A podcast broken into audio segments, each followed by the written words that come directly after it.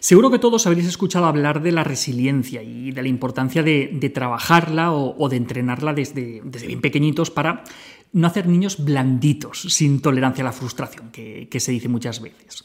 Pues bien, hoy vamos a dedicar este vídeo a hablar de cómo podemos construir en nuestros niños esta característica tan importante para su vida. Vamos a ver. Empezaremos por el principio y lo primero sería definir qué es la resiliencia. Cuando hablamos de resiliencia nos referimos a la capacidad que, tenemos las personas para superar traumas y heridas. Esta capacidad que, tenemos se ha observado eh, de manera evidente en, las experiencias de, niños maltratados, eh, huérfanos, abandonados o, niños que, han tenido que vivir catástrofes, guerras y pese a todo han sido capaces de salir adelante. Estas personas nos enseñan que, con una actitud positiva se puede salir adelante incluso en las circunstancias más adversas. Pero hay otras que, no lo consiguen y que, estos hechos les marcan de un modo negativo de por vida. ¿Qué es lo que distingue a estas personas resilientes de las otras que no consiguen sobreponerse a, dificultades con las que en mayor o menor medida todos tendremos que enfrentarnos? Según Jorge Barudi y Mario Lidantagán, eh, si algo parece claro es que la resiliencia difícilmente proviene de la soledad. Las personas necesitamos de la solidaridad de los demás para recuperar la confianza en nosotros mismos y nuestra capacidad de querer. En la actualidad eh, hay bastante acuerdo en que recibir un buen trato en, la infancia nos da las bases de una buena salud tanto mental como, como física y que las experiencias de, buen trato y, de respeto en la niñez se desarrollan con la aparición de, esa resiliencia. En este sentido, eh, se pueden distinguir como diferentes sistemas que, nutren, que, protegen, que, socializan y que educan a los niños. Y estos sistemas irían desde lo más nuclear o más interno del niño hasta variables más externas, más, del entorno. Cuanto más cercanos y más significativos sean para el niño, pues mayor será el impacto que, ejerzan sobre él. Primero, lo, más nuclear, lo más central, tendríamos lo que, lo que se conoce como el ontosistema. Y esto se refiere a las características propias del niño o de la niña. Sería como, como la madera de la, que, de la que están hechos. A este nivel pues, podemos encontrar diferencias ya, en bebés que, pueden mostrar pues, distintos tipos de, temperamento. Pues muchos son de, temperamento agradable, pero también los hay de, un temperamento pues, más reservado o, más difícil. Los hay más activos o, más tranquilos, más introvertidos o, más extrovertidos. Pues, estas diferencias que, están desde, desde edades muy tempranas pues, tienen en parte un componente genético. En un segundo nivel tendríamos el papel de la familia o el microsistema. las investigaciones sobre resiliencia señalan la importancia del papel de la familia en la protección psicológica del niño frente a las experiencias traumáticas. Cuando hay por lo menos un progenitor competente, y ahora veremos qué significa exactamente esto de, competente, esto supone un factor de resiliencia. Se habla de parentalidad competente y, resiliente para referirse a la capacidad de los padres para asegurar los cuidados necesarios y para ayudarles a hacer frente a, sus hijos a los sucesos dolorosos. En este sentido, se ha visto que, las dificultades de, la vida pueden suponer una fuente de, crecimiento, pero siempre y cuando el niño encuentre en sus padres el apoyo necesario para enfrentarse a ellas y, para darles un, sentido. Entre las características de, esos padres competentes y, resilientes se encuentran la flexibilidad, la capacidad para enfrentar y resolver problemas, las habilidades de comunicación y la capacidad para participar en redes sociales de apoyo.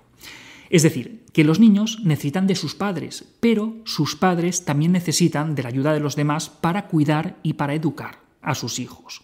Esto nos enlaza con el siguiente nivel, que sería el exosistema o la colectividad. En este nivel está claro que un entorno claramente hostil o, desfavorecido, con carencias, exclusión social, pobreza, pues todo esto tiene un papel dañino en, en, el desarrollo del niño. Esto nadie lo discute. Pero, y esto es importante, también se insiste en que en los entornos en los que las necesidades más básicas y, materiales están, están bien cubiertas, existe el riesgo de transformar las relaciones familiares y las relaciones sociales en menos formalismos en los que se priva a los niños de la afectividad y del apoyo social que necesitan para crecer sanos. En este nivel es, importante la presencia de adultos, de, adultos significativos, que puedan influir de manera positiva en el desarrollo de los niños, especialmente cuando los padres no pueden hacerse cargo de sus hijos, como por ejemplo pues, en el caso de, niños refugiados, en, barrios con, problemas de, conflictividad social o en niños víctimas de, negligencia, de, malos tratos, de, abusos. En este sentido, hay, que tener en cuenta el, papel tan importante de la escuela, ya que en algunos casos se trata de la segunda fuente de, cuidados, de buenos tratos y, de seguridad después del propio hogar. Y en los casos más graves, quizá no es que sea la segunda fuente de buenos tratos, es que quizá es la única. En estos casos, el, personal docente pues, puede construir un, modelo adulto de, buen trato y tratar de compensar en cierta medida pues, esas carencias a nivel familiar. Y por último, tendríamos la influencia del, macrosistema, que, se refiere al contexto cultural y al, contexto político en el que se desarrollan los niños. En nuestro caso, según estos autores, el modelo que caracteriza las, relaciones entre los adultos y los niños es lo que denominan una cultura adultista o lo que otros llaman el modelo adultocéntrico. ¿Y a qué se refieren con estos, con estos términos? Se refieren a, las creencias y, a las asunciones que habitualmente damos por sentadas y que justifican pues, esas determinadas formas de tratar a los niños que suponen un abuso de poder y, que se presentan pues, como, como si fueran actitudes necesarias en nombre de, la educación, del orden o de la patria potestad.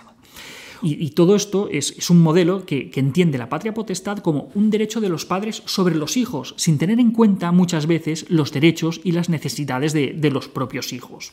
Es que es mi hijo, decimos a veces, ¿no? como, como si fuera una posesión o, como si esto nos diera derecho a pisotearles o, a tratarles mal. No, no, para nada, es así. Como vemos, eh, construir niñas y niños que, sean fuertes y resilientes no es una tarea exclusiva de los padres si bien es verdad que, estos pues, tienen una de las fuentes de influencia más importantes, por, ser los más cercanos a, los niños, estas influencias van desde los factores más internos de, la propia criatura hasta la influencia de, todo el contexto social en el que se desarrollan, pasando por la familia y por la escuela. Y lo que está claro es que para poder ayudar a los pequeños a ser resilientes, las familias no pueden educar en soledad. Necesitan el apoyo de todo el entorno, lo cual a veces pues, es complicado en un entorno como el nuestro. Y hasta aquí otra píldora de psicología. Si os ha gustado y queréis ayudarnos, podéis compartir el vídeo en vuestras redes sociales.